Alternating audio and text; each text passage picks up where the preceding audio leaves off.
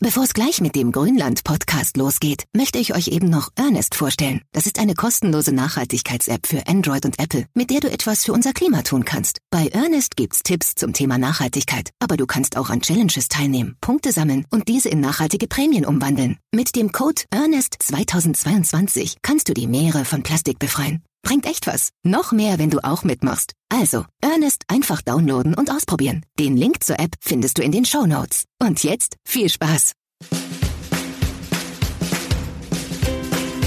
Grünland, der Nachhaltigkeitspodcast für ein natürliches Leben.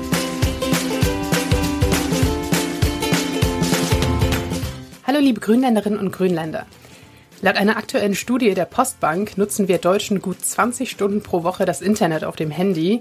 Wenn ihr unter 40 seid, und das sind ja sehr viele von euch, kommt ihr im Schnitt sogar auf knapp 32 Stunden pro Woche.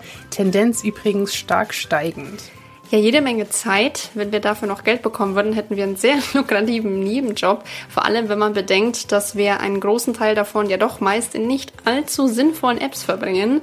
Stichwort TikTok, Jana, da sind wir beide auch mehr als schuldig. Klar lieben auch wir süße Tiervideos und Co., aber Apps können uns auch dabei helfen, in vielen Bereichen etwas nachhaltiger zu leben. Einige dieser Apps wollen wir euch heute vorstellen. Und damit willkommen zurück im Grünland mit Anja und Jana.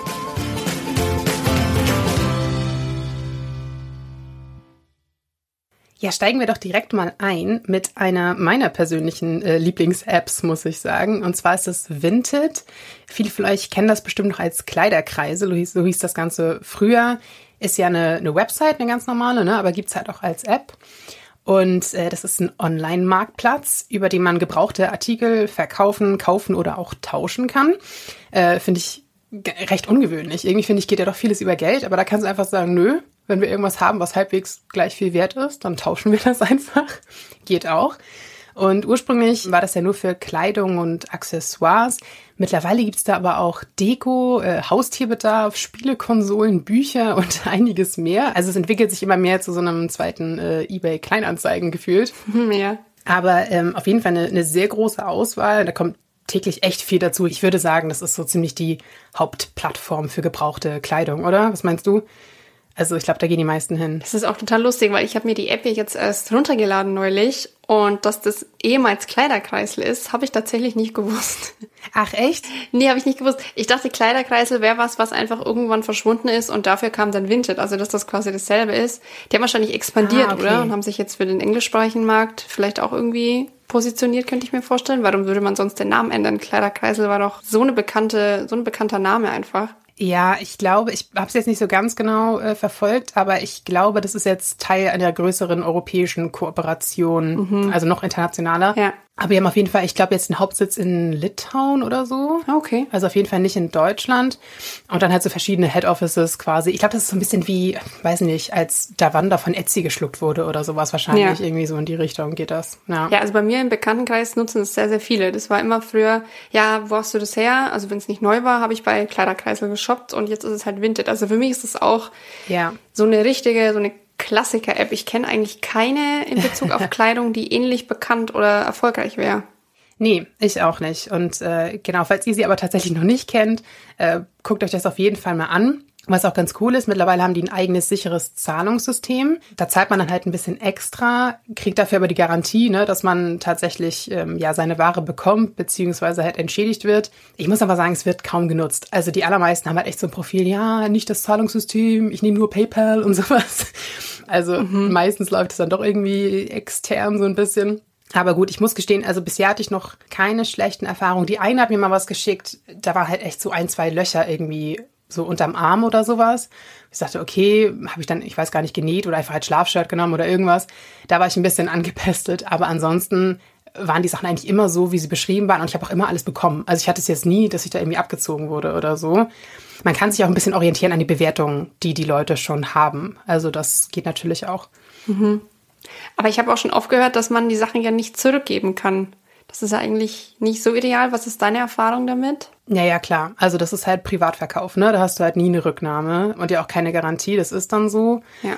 Finde ich auch, also das ist so das Einzige, was schwierig ist. Ich habe auch in letzter Zeit, ich habe neulich ein Kleid gekauft und eine Jeans und beides auch nicht ganz günstig, muss ich sagen. Ich glaube, ich habe da jeweils schon so 20, 30 Euro bezahlt, weil ich so dachte, ach komm, es sind ganz gute Sachen und ein bisschen Investitionen. Und leider passen die mir aber beide nicht so richtig. Und jetzt muss ich ja gucken, wie ich die wieder loswerde. Mhm. Ob ich sie irgendwie an eine Freundin weitergeben kann oder auch nochmal wieder weiter verkreiseln kann quasi, ähm, irgendwie auf Vinted wieder loswerde.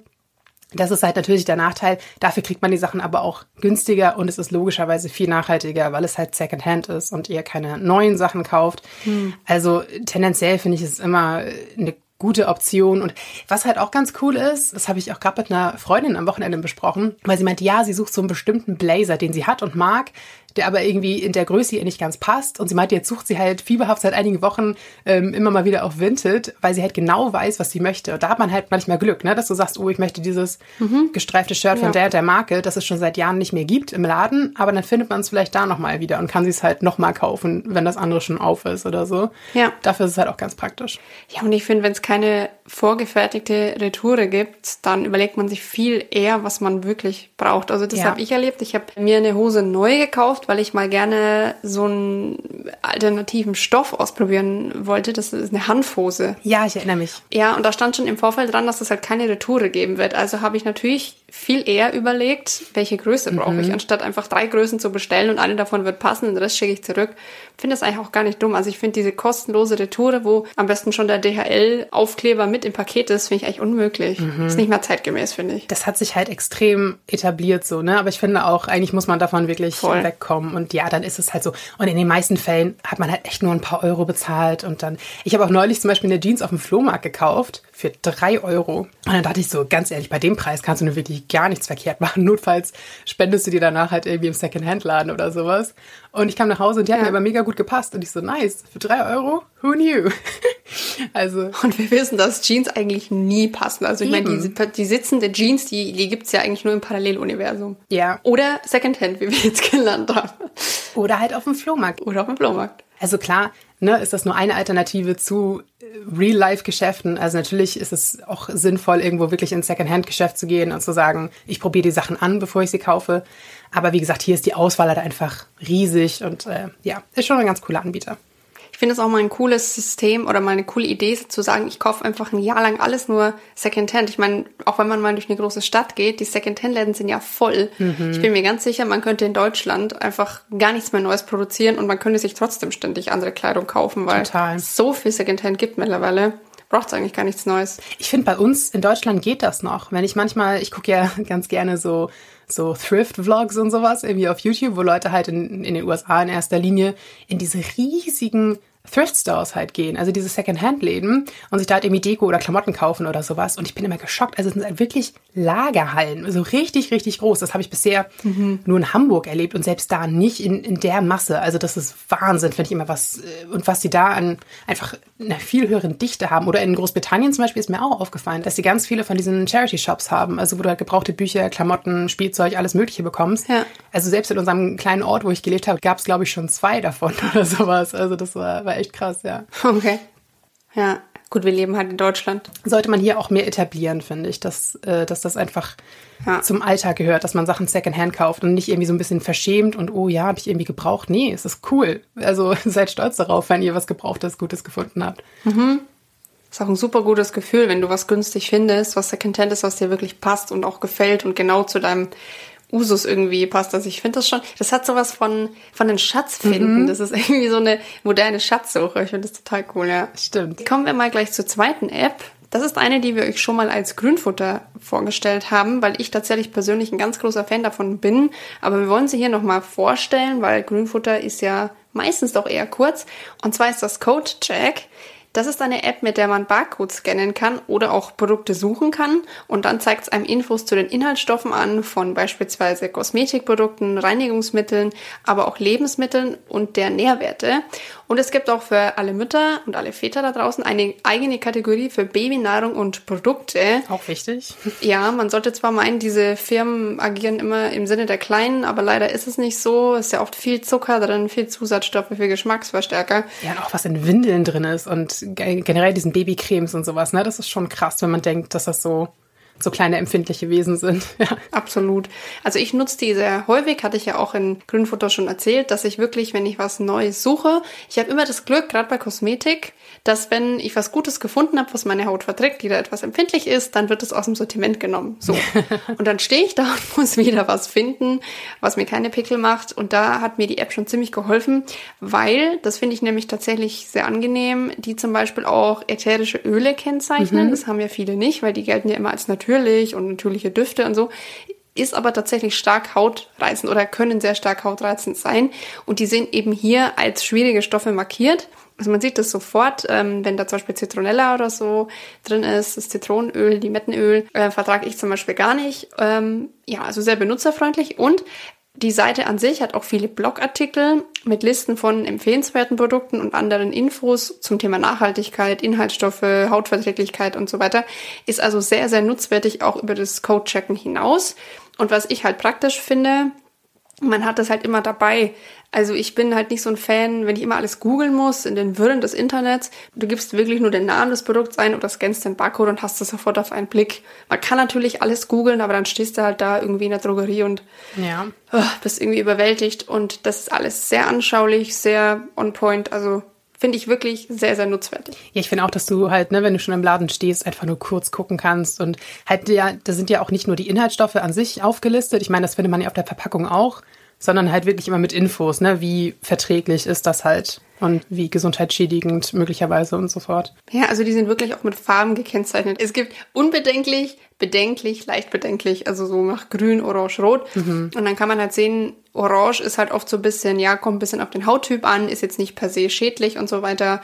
Ähm, und grün ist halt wirklich verträglich und rot ist halt meistens auch sehr stark allergen oder halt umweltschädlich. Und was ich auch cool finde, sie listen Palmöl extra auf. Also enthält Palmöl, kann Palmöl enthalten und so weiter. Auch wichtig. Finde ich sehr wichtig mittlerweile, weil das ja auch jetzt immer, immer mehr aus Bioanbau kommt. Aber ich meine, letztlich wird es dann halt nicht gespritzt und so weiter. Es bedeutet aber ja nicht, dass es Orang-Utan-konform ist, sage ich jetzt mal. Also auch Biopalmöl kommt aus dem Regenwald irgendwo. Ja. Und bin ich gar kein Fan davon, sind wir beide nicht. Sollte auch niemand groß Fan davon sein, auch wenn es günstig ist. Aber die listen das halt extra auf, wirklich als ganz, ganz kritischen Stoff zusammen mit Mikroplastik. Fand ich auch ganz interessant. Ich war gerade vorgestern, glaube ich, in meinem kleinen Bioladen und da gibt's aber dieses Regal an Aufstrichen. Und ich bin ja, ne, wie du auch, harter Aufstrich-Fan. Ich kann da nie vorbeigehen, ohne irgendwas mitzunehmen. Mhm. Und dann hatten die so mehrere Sorten veganes Zwiebelschmalz. Also ist das Schmalz? Der Schmalz? Ah, das ist bestimmt wieder so ein Fall, wobei das geht. Das ist, glaube regional auch der Butter, die Butter, der Joghurt. Okay, also anyway, was ich erzählen wollte, war, dass ich dann halt mehrere von diesen Schmalzprodukten in der Hand hatte. Und wirklich bei allen war die erste Zutat Palmöl. Und ich meine, ja, dann angeblich auch aus biologischem Anbau. Aber das heißt erstmal nicht viel. Also, wie ihr hoffentlich mittlerweile auch schon gelernt habt aus unserer Greenwashing-Folge und so weiter, äh, Palmöl ist einfach quasi generell schlecht. Also, das lässt sich auch nicht schönreden, auch nicht mit einem Biosiegel.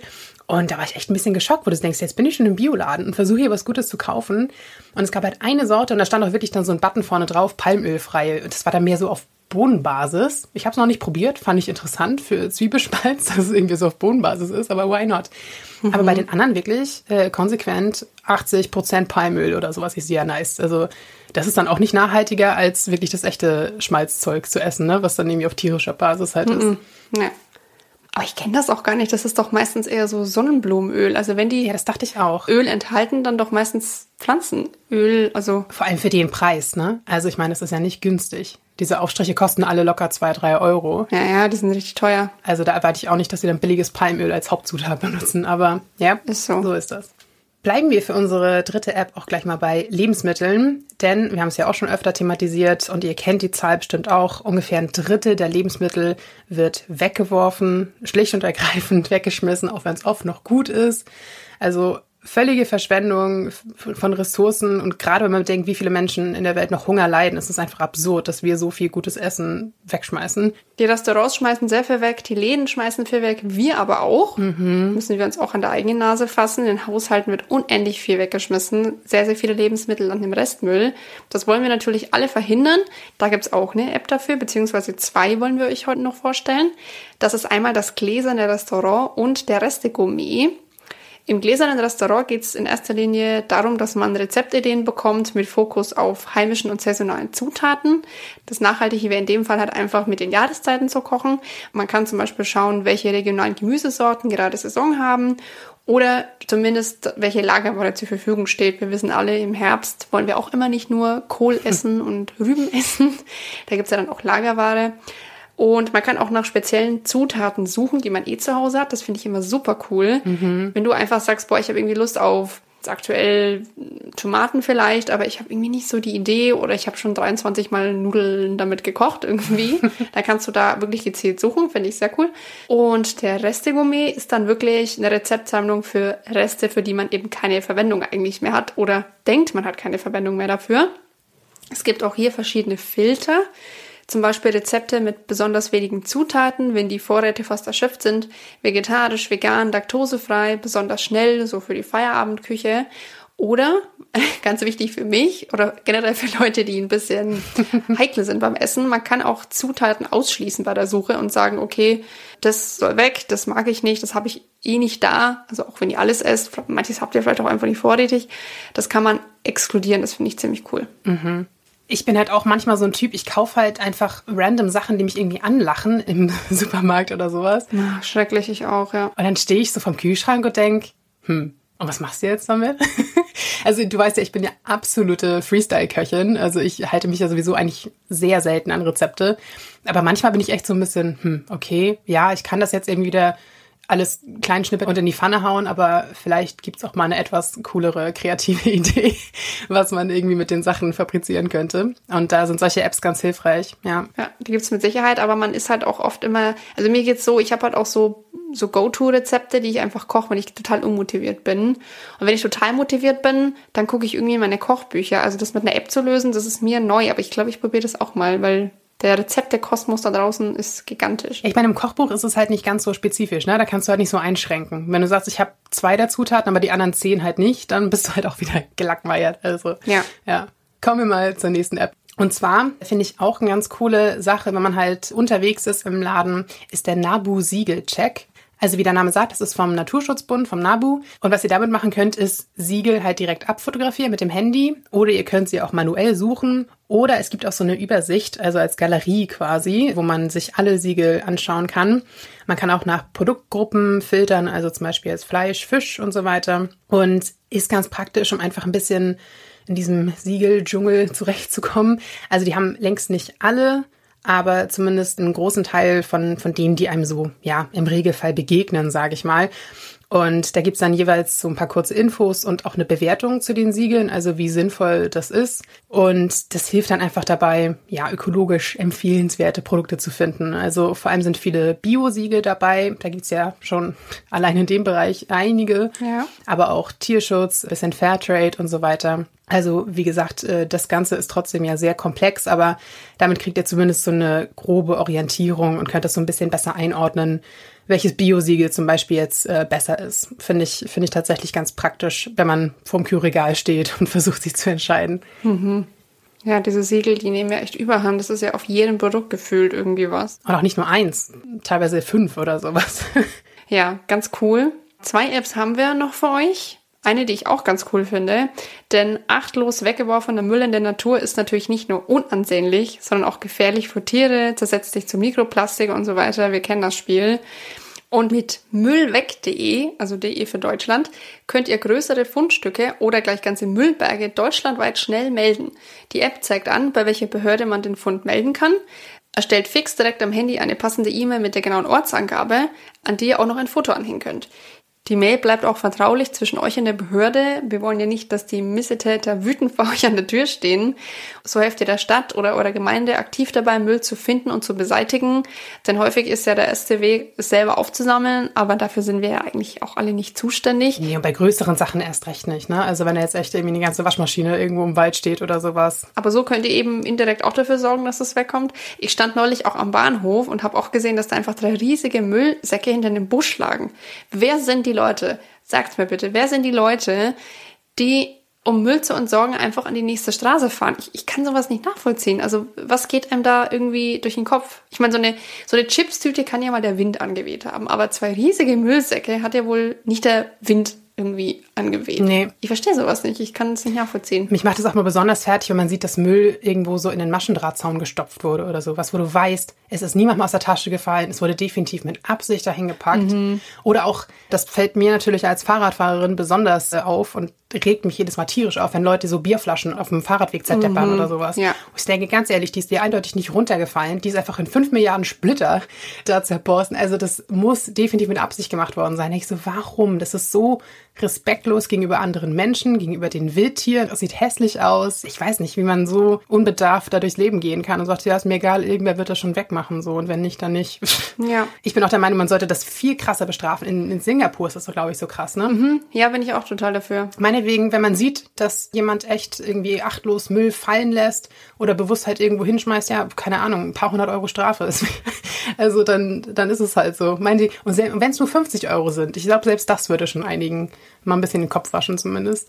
Ja, weil es halt auch einfach nichts ist, was irgendwie soziodemografisch begründet werden kann. Also es gibt Dinge in Bezug Nachhaltigkeit, da würde ich sagen, okay, das kann man sich nicht leisten oder das ist irgendwie äh, White Privilege oder so, aber das ist halt einfach, also das ist, es kostet gar nichts. Ja. Ja, wenn du irgendwo wohnst, dann hast du eine Mülltonne vor der Tür. Das ist einfach so, ja. Ja. Und eine letzte App haben wir noch, und zwar nebenan.de ist, wie der Name schon verrät, halt auch eine normale Website. Ich nutze das persönlich aber eigentlich nur als App. Die ist auch ganz gut zu benutzen. Und kennt ihr vielleicht auch schon, die dient in erster Linie zum Vernetzen in eurer Nachbarschaft. Also einfach um quasi, die ist halt wirklich, also du gibst quasi deine Adresse, gibst du deine Adresse an? Das weiß ich gar nicht. Aber zumindest grob, wo du wohnst. Und dann siehst du quasi wirklich Mu- Musst du ja, oder? Weil wie will die App das sonst wissen, was deine Nachbarschaft ist? Ja, also schon auf jeden Fall ziemlich genau. Ich glaube zumindest deine Straße oder sowas. Und dann ist das wirklich relativ eingeschränkt zu sein, dieser Umkreis, aus dem dir dann überhaupt Beiträge angezeigt werden. Was ja auch sinnvoll ist, irgendwie, dass man nicht immer gleich die ganze Stadt hat, gerade in der Großstadt. Also, weißt du, wenn du so Sachen irgendwo online gekauft hast und dann so sagst, ja, ich hole das kurz ab und dann siehst du so, aha, ich muss anderthalb Stunden mit der S-Bahn dahin fahren oder sowas. Danke für nichts. Ne, das kann dir in dem Fall halt nicht so passieren. Das ist halt ganz praktisch. Und da kann man halt alles Mögliche organisieren und finden. Also kannst zum Beispiel Leute finden, ne, für so Aktionen wie Müll sammeln zum Beispiel. Wenn ihr so sowas Lust habt oder irgendwelche anderen umwelt-, klimafreundlichen Geschichten, da findet ihr bestimmt ein paar Leute, die Lust haben mitzumachen. Äh, natürlich kann man da auch Sachen kaufen, verkaufen oder auch verschenken. Und was ich fast noch cooler finde, auch leihen. Also ich sehe immer ähm, mal wieder Posts, wo Leute halt sagen, hey, wir überlegen uns das und das anzuschaffen, würden es aber gerne mal ausprobieren. Leiht uns das irgendwer für einen Tag oder keine Ahnung, ich brauche eine Stichsäge für ein Projekt, leiht mir die irgendwer für zwei Tage, ne, dass ich dann danach wieder zurückgeben kann. Ja. Also dafür eine richtig coole Sache. Es gibt aber auch, ja, so Veranstaltungen. Also ganz viel sehe ich bei mir zum Beispiel so Termine für Flohmärkte, weiß ich, für einen Yogakurs im Park, all solche Sachen. Also zum Beispiel meinen Flohmarkt, wo ich die 3-Euro-Hose gekauft habe, den habe ich auch über die App gefunden. Cool. Das war wirklich bei mir in der Gegend und tatsächlich finde ich das ja auch ganz spannend, weil die Leute dann ja, ne, ihre Vorgärten eröffnen. Die einen, das ging so richtig weit rein. Also die hatten auch zehn Schilder da hängen, so nach Motto, hier geht's längs, hier geht's weiter. Aber die hatten so einen wahnsinnig schönen Garten da hinten raus. Also richtig so ein kleines Paradies. Und dann kannst du auch mal so ein bisschen reinschnuppern, ne? wie die Leute in der Umgebung irgendwie so wohnen. Finde ich auch immer ganz interessant. Du bist echt so neugierig, oder? Ja, schon. Also wenn es ein schöner Garten ist, wie das Haus aussieht, ist mir relativ egal. Aber so das drumherum. Ja, stimmt. Bei Gärten bin ich auch schwach. Ich liebe auch diese Tage der offenen Gartentür, das ist mein Fave. Aber wir schweifen total ab, okay. Genau, was es hier halt auch gibt, ne, so Gesuche für Hundesitten, Nachhilfe, aber auch so Hilfe bei der Gartenarbeit oder sowas. Also wenn ihr sagt, hey, ich habe Lust zu sowas, ich habe aber keinen Garten, gibt's immer irgendeine ältere Dame, die postet so, ja, bräuchte ein bisschen Hilfe, hat jemand Lust oder sowas. Also da kann man Leute finden, aber auch Wohnungssuche, also alles Mögliche. Also ab und zu sind da auch Posts so, ja, ich habe hier irgendwie eine Brille gefunden oder einen Schlüssel oder sowas, vermisst das irgendwer. Oder wenn du halt irgendwas verloren hast, kannst du es da auch posten und kannst halt echt Glück haben, dass jemand das da gefunden hat und halt auch den Beitrag sieht. Cool. Also ist echt, äh, echt eine ganz coole Sache, um, um sich halt einfach so ein bisschen zu vernetzen. Ich habe auch letzte Woche zum Beispiel einen Ableger von der Efeu-Tute über nebenan.de gekauft. Und ich habe einen Euro, glaube ich, letztendlich dafür bezahlt. Bin ich halt irgendwie einmal hingeradelt, habe den abgeholt. War richtig cool. Okay, da gibt es sehr viele verschiedene Dinge, höre ich da gerade raus. Genau, genau. Okay. Aber halt auch viele ne, nachhaltige Dinge, wie gesagt, einfach weil viel über Gebrauchtes und, und Leihen und halt Aushilfen und so weiter funktioniert. Das finde ich echt eine coole Sache. Mega. Ja, und übrigens noch eine Sache zum Schluss. Wir haben ja am Anfang ein bisschen darüber gesprochen, dass wir alle eigentlich, was heißt zu viel, aber auf jeden Fall sehr viel unser Smartphone benutzen in der Woche. Und wenn ihr jetzt sagt, nie im Leben sind das 30 Stunden, guckt mal in euren Einstellungen nach. Also bei mir kann man das ziemlich genauso aufgeschlüsselt sehen. Bei dir bestimmt auch, ne Anja? Ich glaube, das gibt's bei fast allen Ja. Modellen mittlerweile. Ja. Dass du halt echt gucken kannst, wie viele Stunden habe ich heute am Handy verbracht, auch in wie vielen Apps zum Beispiel genau. Oder wie oft habe ich mein Handy entsperrt? Da bin ich oft total geschockt, wie oft ich mein Handy einfach entsperrt, wo ich denke, wieso nimmst du das so oft in die Hand? Einfach um, klar, oft ist es einfach, um irgendwie eine Nachricht zu lesen oder so. Aber allein das finde ich irgendwie schon immer krass. Also einfach nur, jedes Mal denke ich so, findet dieser kurz, dieser Impuls im Kopf statt, so, ich guck mal kurz auf mein Handy, weißt du? Und wenn das dann irgendwie, weiß nicht, 100 Mal am Tag ist, denkst du auch so, warum? Also das ist auf jeden Fall ganz aufschlussreich. Und was ich seit einigen Monaten bei mir habe, ist einen App-Blocker. Also ich hatte erst eine App installiert, die hat aber so semi gut funktioniert. Und dann habe ich festgestellt, dass ich das tatsächlich handy-intern sozusagen machen kann. Also ich habe da so eine Wellbeing-Geschichte oder keine Ahnung, wo man dann irgendwie einstellen kann, von dann und dann möchte ich bestimmte Apps nicht benutzen oder Apps gar nicht benutzen, keine Ahnung, mein Handy also sperren sozusagen. Und das habe ich echt jetzt seit einer ganzen Weile, dass ich so zwischen 10, ich glaube 10 Uhr abends und 10 Uhr morgens zum Beispiel auf meine Social-Media-Apps nicht zugreifen kann. Was wir sagten gerade so TikTok zum Beispiel, wo man dann irgendwie abends sich nochmal verliert und zwei Stunden durchscrollt, das geht bei mir einfach nicht mehr dann. Also ich, wenn ich schlafen gehe, dann gehe ich auch schlafen, dann kann ich diese Sachen gar nicht mehr aufmachen. Und bei TikTok zum Beispiel speziell ähm, habe ich das Ganze auch auf eine Stunde am Tag limitiert. Also nach einer Stunde schließt sich die App quasi und er sagt, ja, das war's jetzt für heute und dann kann ich sie nicht mehr öffnen. Sehr clever. Also wenn man sich selbst nicht beherrschen kann, was ja leider, glaube ich, doch vielen von uns so geht, ist das eine super Geschichte, finde ich. Klar kann man letztendlich die Einstellung auch wieder ändern und das Ganze umgehen, aber ich muss sagen, mir reicht das dann irgendwie auch, um zu denken, ah ja, okay, nee, Schluss für heute und dann geht es halt nicht mehr. Und äh, das finde ich auch echt eine ganz, ganz gute Sache. A, verbraucht ihr so weniger Energie und B, gönnt man irgendwie auch dem, dem Hirn so ein bisschen mehr Ruhe. Also, anyway, nur noch mal als kleine Empfehlung dazu. Genau. Und ansonsten, genau, schaut euch die anderen Apps mal an, ob da für euch was dabei ist. Ich hoffe, so zwei, drei zumindest mal, die ihr mal ausprobieren könnt, Ja. die ihr vielleicht auch noch nicht kennt. Ja, das ist doch sehr, sehr cool. Haben wir wieder für die Technikaffinen ein bisschen was. Und dann kommen wir jetzt zu unserem geliebten Grünfutter. Möchtest du an anfangen? Ja. Kann ich gerne. Ich habe mal wieder eine Folge vom Zeit-Podcast Was jetzt mitgebracht. Ich habe ihn ja schon öfters mal erwähnt. Also die machen ja diese täglichen kurzen Nachrichten-Updates, aber auch halt einmal die Woche am Samstag eigentlich immer so eine Spezialfolge. Und jetzt habe ich gerade eine gehört, die fand ich, fand ich irgendwie total cool. Die hieß Warum Nachtzüge glücklich machen. Also erstmal schon mal sehr süßer Titel. Und ähm, da war tatsächlich einer der Redakteure im Nachtzug unterwegs und zwar von Hamburg nach Zürich, meine ich. Also schon noch eine ganz schöne Strecke. Aber ich meine, über Nacht, das ist ja eigentlich Sinn der Sache, geht die Zeit dann ja doch ein bisschen schneller rum, wenn man hoffentlich auch schläft. Und was ich hier total cool fand, das war halt so reportagig aufgemacht. Das liebe ich ja total. Und du ja auch. Wir sind ja beide auch so 90er Jahre Hörspielkids. Und so Audioreportagen sind für mich halt das Größte. Und da läuft er halt so durch den Zug und spricht auch mit anderen Mitfahrenden. Also irgendwie einzeln, weiß nicht, der eine zum Beispiel, der mit ihm dann in seinem kleinen Abteil ist oder auch Familien und so weiter. Auch recht international, also mit einigen spricht er auch Englisch und so, die dann halt da unterwegs sind in diesem Zug. Und was ich halt auch ganz interessant finde, er erklärt halt, wie das ganze Prinzip sozusagen funktioniert. Denn die Deutsche Bahn hat ja schon 2016 sämtliche Nachtzüge eingestellt und natürlich auch mit gutem Grund, weil die einfach nicht mehr gut gelaufen sind. Und das heißt, ich glaube, viele von uns, mich eingeschlossen, sind noch nie Nachtzug gefahren und wissen irgendwie gar nicht richtig, wie das funktioniert. Und bin ich da dann alleine in meinem Abteil und was mache ich mit meinem Gepäck und kann ich da schlafen und kann ich duschen und gibt's Frühstück? Und, Ja. Weißt du, diese ganzen, diese ganzen Sachen. Und er erklärt er halt so einiges und wie gesagt, nimmt dann auch immer auf, so, oh, jetzt habe ich mein Frühstück bekommen und das konnte ich übrigens gestern Abend noch irgendwie ankreuzen, was ich da haben möchte und keine Ahnung was. Finde ich ganz spannend. Und genau, es geht natürlich auch so ein bisschen um die, um das Netz, was wir momentan in Europa überhaupt noch haben an Nachtzügen. Und tatsächlich hat die Deutsche Bahn viele dieser Nachtzüge, die wir hatten, an den österreichischen Nightjet verkauft. Und die sind zum Beispiel auch noch unterwegs innerhalb Deutschlands. Also die nutzen auch die alten Schienen. Die, hat, die haben die quasi mit, mit dazu gekauft. Okay. Also man kann ne, zum Beispiel heute auch noch von Hamburg nach München fahren mit diesem österreichischen Zug sozusagen. Das ist dann eher so ein, so ein Event, das ist jetzt kein Zug, der regelmäßig fährt, oder? Wie so diese alten Retro. Genau, die fahren leider nicht so mega oft, muss man leider sagen. Also jetzt nicht so regelmäßig wie der normale ICE oder sowas. Und natürlich auch nicht ganz günstig. Man muss auch relativ früh buchen, damit man halt wirklich auch noch je nachdem, was man möchte, aber eigentlich noch ein richtiges Schlafabteil bekommt und halt nicht nur so ein Liegewagen oder im schlimmsten Fall so ein Sitzabteil, wo mhm. du halt die ganze Nacht sitzen musst. Das will ja irgendwie auch niemand. Aber da wurde halt lange Zeit natürlich viel gespart, weil die Nachfrage einfach nicht da war. Und jetzt erlebt das Ganze aber wieder so einen Boom, ähm, weil es natürlich auch viel klimafreundlicher ist und viele Leute sich dafür entscheiden, ne, jetzt halt statt zu fliegen in den Urlaub, mhm. äh, so einen Nachtzug zu nehmen.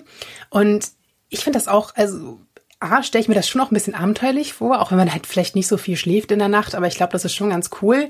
Ist teilweise auch ganz praktisch für Dienstreisen zum Beispiel, dass du halt keine Nacht im Hotel hast, ne, sondern sagst, ich fahre halt am Abend vorher los, mhm. komme morgens irgendwie halbwegs ausgeruht an, bin den Tag über in der Stadt und fahre dann abends wieder zurück.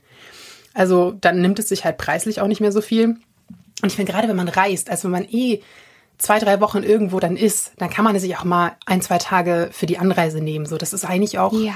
fürs Gehirn viel schöner. Ich finde auch dieses Fliegen, also man sagt immer so, ja, so praktisch, ich bin so schnell da. Aber A, unterm Strich, finde ich, ist es oft gar nicht so schnell. Wenn du überlegst, dass du erstmal zum Flughafen hinkommen musst, der ja meistens viel weiter außerhalb ist als der Bahnhof, der mitten in der Stadt ist normalerweise. Mhm. Na, da musst du mit Vorlauf da sein, zur Zeit sowieso, mit fünf, sechs Stunden oder sowas. Ja. Dann hast du den Flug, musst vor Ort wieder durch die Sicherheitskontrolle. Also das Ganze drumherum, selbst wenn der Flug unterm Strich vielleicht nur zwei Stunden dauert, das läppert sich dann schon. Und es ist irgendwie auch viel Stress, finde ich. Ich finde es auch stressig, ja. Du bist dann auch irgendwie ja, doch schnell. Da steigst du ins Flugzeug und zwei Stunden später steigst du irgendwie in einer komplett anderen Klimazone auf und bist irgendwie so, weiß nicht, dafür ist der Mensch halt einfach nicht gemacht, finde ich. Mhm. Also dieses mhm. langsamere Reisen und sich ein bisschen Zeit nehmen, aus dem Arbeitsalltag und so weiter auszusteigen und quasi so entspannt am Urlaubsziel anzukommen, hat halt auch was. Also ist man irgendwie auch, finde ich, ein Versuch auf jeden Fall wert, zu sagen, hey, wir nehmen uns halt mal zwei, drei Tage. Eine Kollegin von uns, ne, hat das doch jetzt auch gemacht oder plant das jetzt Plant zu machen? Plant glaube ich. Mhm dass die halt auch mit dem Zug fahren, irgendwie über, was war das, Belgien oder so? Oh, ich weiß gar nicht, was das Endziel ist jetzt gerade, aber ich meine auch, ja. Nach England, ne? Und dann wollten die doch da durch den Tunnel. Mhm, ja. Und wir waren doch so überrascht, weil wir dachten, der, der Eurotunnel führt quasi nur von Frankreich nach äh, England, mhm. aber es gibt halt irgendwie auch so einen Zweig von Belgien. Also man kennt sich da halt irgendwie auch gar nicht so aus, nee. erschreckenderweise, ne? was es da für Optionen gibt. Aber es gibt auf jeden Fall welche und äh, genau, die Folge fand ich jetzt echt ganz gut, um da mal ein bisschen einzusteigen in das Thema. Und die macht auf jeden Fall Lust auf Nachtzugfahren, fand ich. Ja. Weil du jetzt gerade auch sagtest, man schläft nicht so viel. Ich weiß nicht, ich glaube, eine andere Kollegin von uns hat mal erzählt, die ist durch Rumänien gefahren. Da gibt es ja diesen transsilvanischen, also der durch Siebenbürgen irgendwie führt. Ich weiß jetzt nicht mehr genau, wo sie dann letztendlich okay. auch hin wollte. Aber das ist ja, also das muss ja ein richtig, richtig geiler Nachtzug sein, weil du ja dann nachts wirklich durch diese rumänischen Hügel fährst, an alten Schlössern vorbei, wo du dir echt vorstellst, uh. dass da irgendwie uh. Dracula leben hätte können zur damaligen Zeit.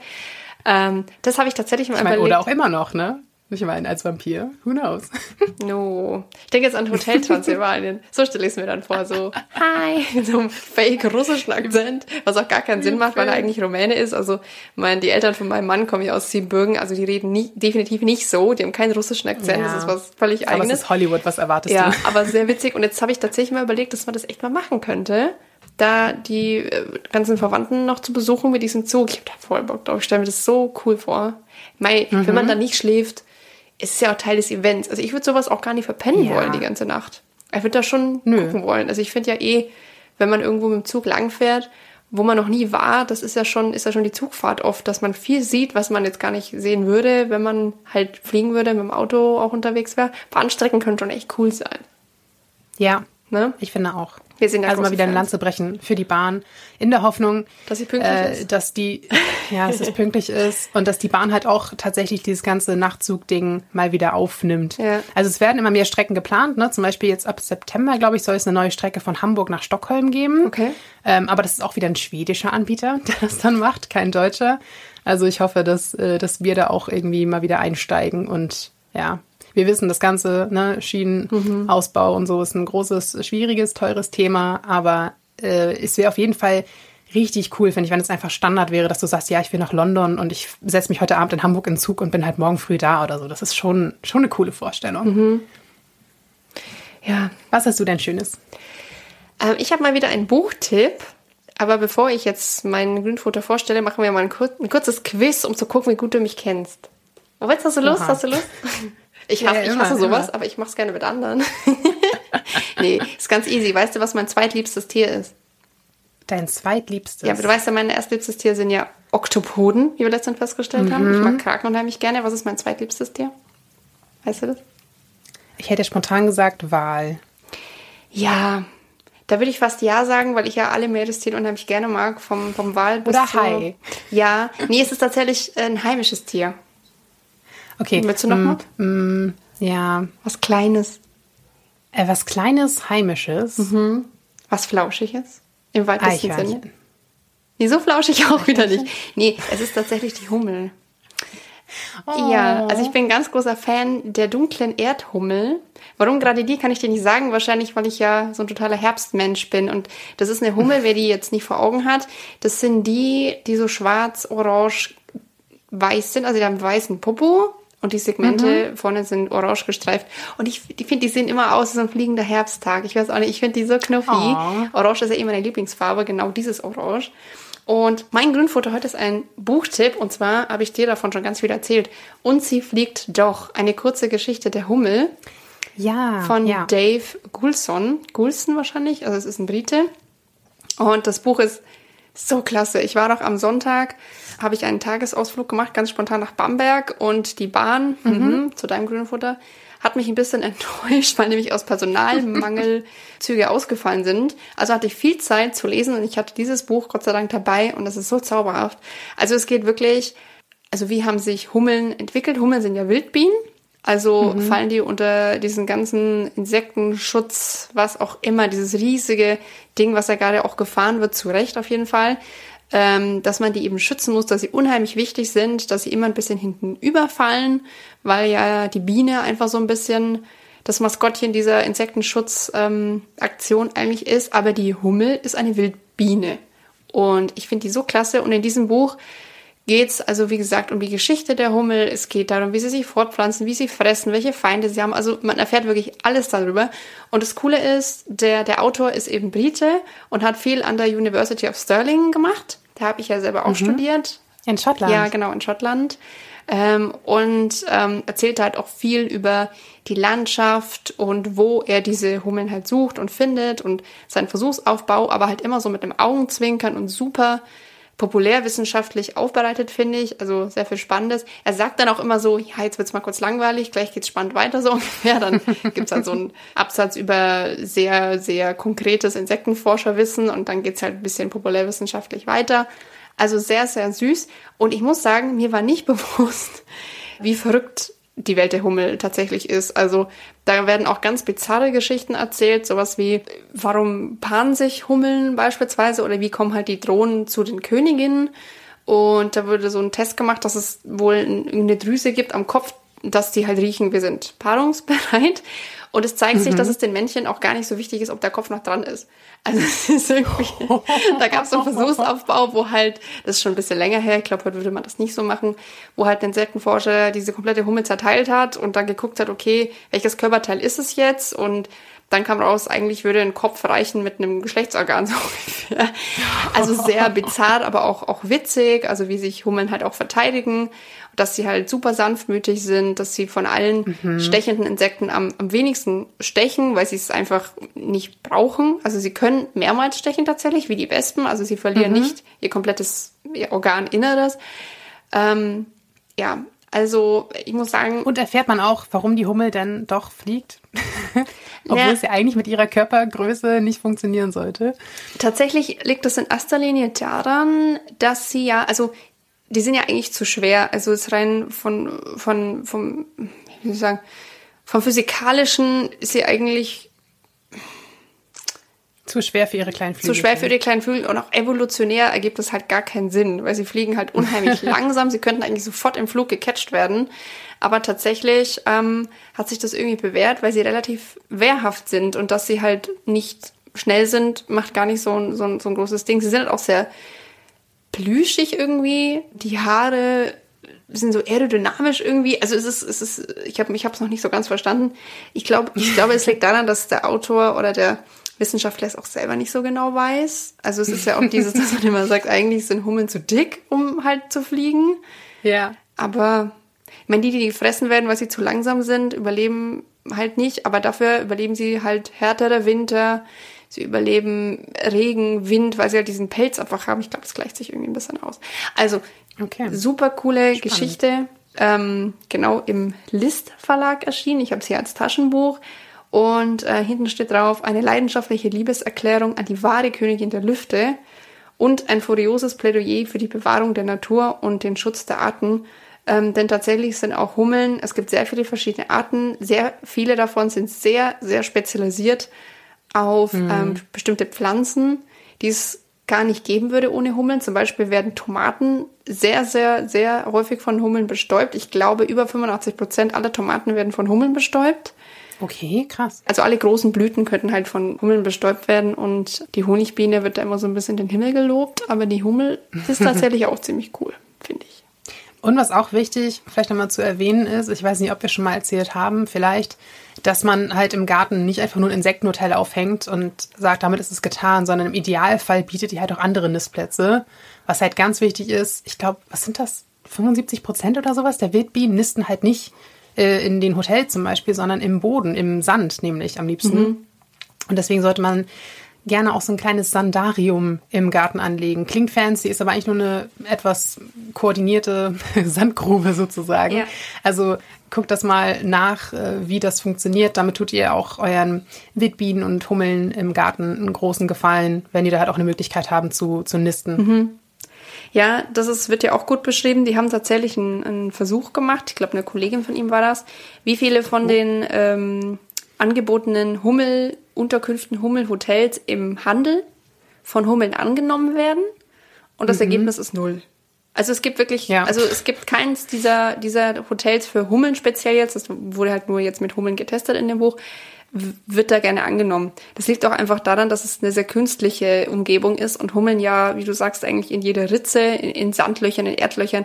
Bei meinen Eltern ist aktuell ein Nest unterhalb vom Gartenhaus. Also man, man fragt sich so ein bisschen, warum, aber tatsächlich mögen es die, glaube ich, einfach gerne kuschelig. Also so überlege ich es mir. Und so ein Holzkasten ist ja auch nicht so richtig hübsch stelle ich mir vor, so als Hummel. Nee, bei meinen Eltern sind die auch einfach so, die verschwinden immer in den Mauerritzen. Und ja. weiß nicht, ob sie dann irgendwo auf dem Dachboden sich dann einnisten oder keine Ahnung was. Aber genau, also sowas, sowas mega großes, fancyes brauchen die eigentlich gar nicht. Mhm. Lieber mal informieren, wo die halt natürlich nisten und halt versuchen, solche Räume zu schaffen. Und natürlich auch Futterpflanzen, damit die überhaupt irgendwie Lust haben, zu euch zu kommen in den Garten. Ja. Denn das schönste Hotel bringt halt nichts, wenn die gar nicht angezogen werden, weil es nichts zu fressen gibt. Ja, da haben wir doch wieder zwei, zwei sehr schöne Grün, Grünfütter? Grünfutter. Von Futter gibt es kein Plural. Zwei sehr schöne Ideen für euch. Zwei schöne Empfehlungen, ja. genau. Wenn ihr noch was für uns habt, was mal was ganz anderes, muss ja nicht immer ein Podcast, ein Buch oder eine Doku sein, dann immer her damit. ihr könnt uns bei Instagram schreiben, ihr könnt uns eine E-Mail schreiben. Äh, freuen wir uns sehr drüber und auch über Feedback jederzeit und bewertet uns natürlich auch gerne. Liked uns, folgt uns. Ähm, wir freuen uns über jeden von euch. Genau. Und empfehlt uns gerne weiter mhm. an, weiß ich nicht, alle, die ihr mögt, alle, die ihr nicht mögt. Warum nicht auch mal ein paar Feinden irgendwie einen Podcast empfehlen? Kann auch mal eine nette Idee sein. Ich finde auch.